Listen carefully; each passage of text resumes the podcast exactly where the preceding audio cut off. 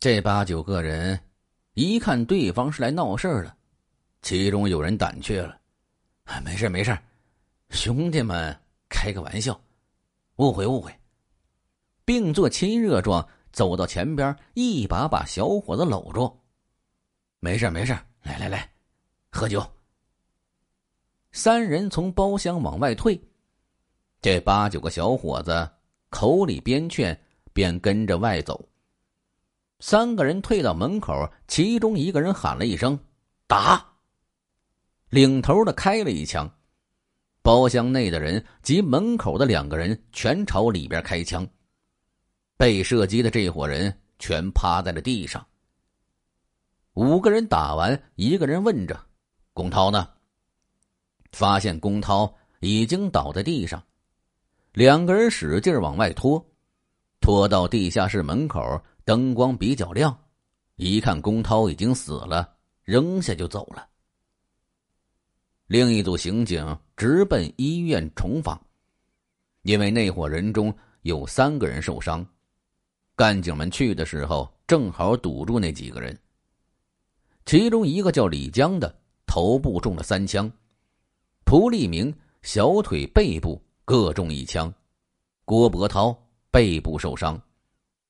三个人讲，当时往外走的小伙子踩了蒲立明的脚，他们也不是省油的灯，就把这小伙子给打了。然后他们在那喝酒。十一点的时候来了三个人找事儿，他们就想以和稀泥的方式抱住其中一个，说有话好说。喝点酒。此时枪响了，结果他们以这个小伙为掩护，这才难免一死。一个烟摊主反映，当时有一辆白色面包车由东向西开过来，车上的人个个拎着枪，车号没看清。附近西苑小区保安反映，车到西苑小区挑了个头，开车的人很凶狠。狠狠瞪了他一眼，印象很深。十分明显，是有人准备闹事儿，但是什么人不清楚，只能反映出一个四虎子。李江这一伙人也不认识对方。经过大量调查，只得到其中一个作案者一个人的体貌特征似乎和黄河北岸金城关的一个叫尤素福的人。体貌特征相似，这个线索比较简单，但不知其真名，而这个人也一直都没有露面。于是警方多方布控，一直没有放假。因为思想压力很大，群众议论纷纷，上级催促，国务院办公厅对李志被杀案又有批示，成为部级督办案件。一时紧张异常。十一中队是一个敢打硬仗的中队。一九九七年建队伊始，中队长金山福就给大家提出要快速反应、攻坚克难、确保一番平安的十四字方针。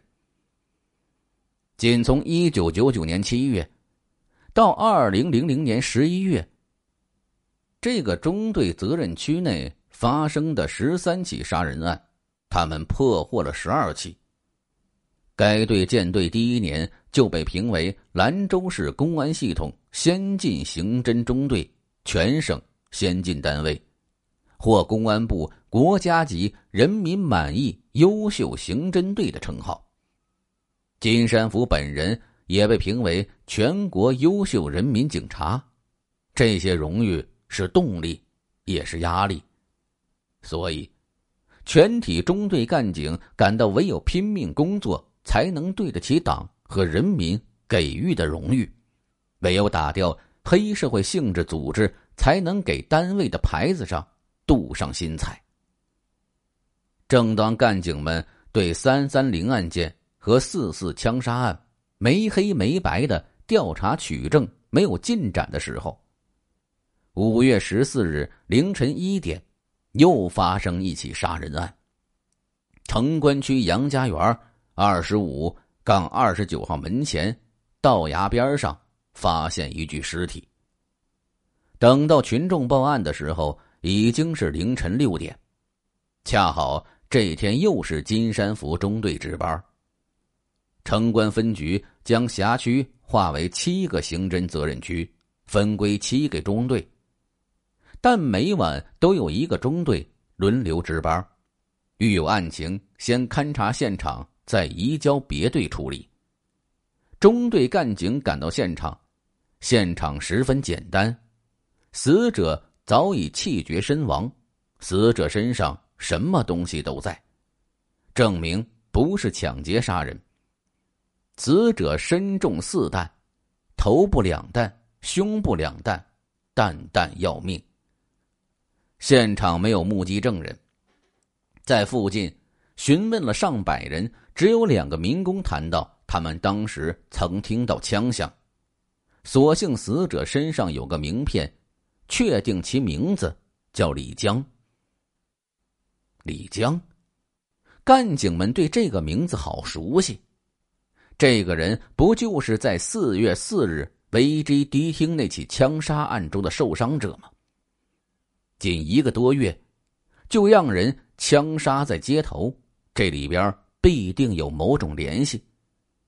可到底是什么联系，谁也讲不清楚。肯定不是抢劫杀人，极有可能是报复杀人。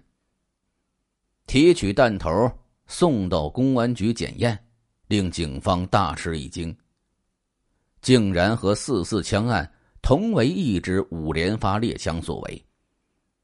这更验证了干警们关于报复杀人的判断。市公安局负责刑侦工作的副局长李宗峰。和城关分局胡毅副局长及市区两级刑侦专家分析认为，五幺四案和四四枪杀案同为一伙人所为，决定并案侦破。这起案件关乎到城关分局划分到责任片区，并不属于十一中队，可一并案，又归到了金山府中队。归案并案，本属正常不过的事儿了。对警方侦破而言，本是一件好事儿。可这次并案让干警们忧心忡忡，很可能这是老鼠拉秤砣，大头在后边呢。有一张无边的黑网笼罩着这个城市，他们上演着一场剑不入鞘、无休止的报复、反报复的。轮环大仇杀，办案干警感觉到肩上的担子分外的沉重。李志被杀，已经引起社会各个层面足够震动和街谈巷议的了。可是紧接着又发生两起枪杀案，全社会几乎一片恐怖，公安机关的压力是巨大的。即使别人不给压力，作为人民警察，尤其是警察的领导，就觉得很没面子。省市区三级公安领导、刑侦部门进行多次分析，他们从任何一宗线索、任何一个细节上反复推敲讨论。社会上议论、猜测、传闻很多。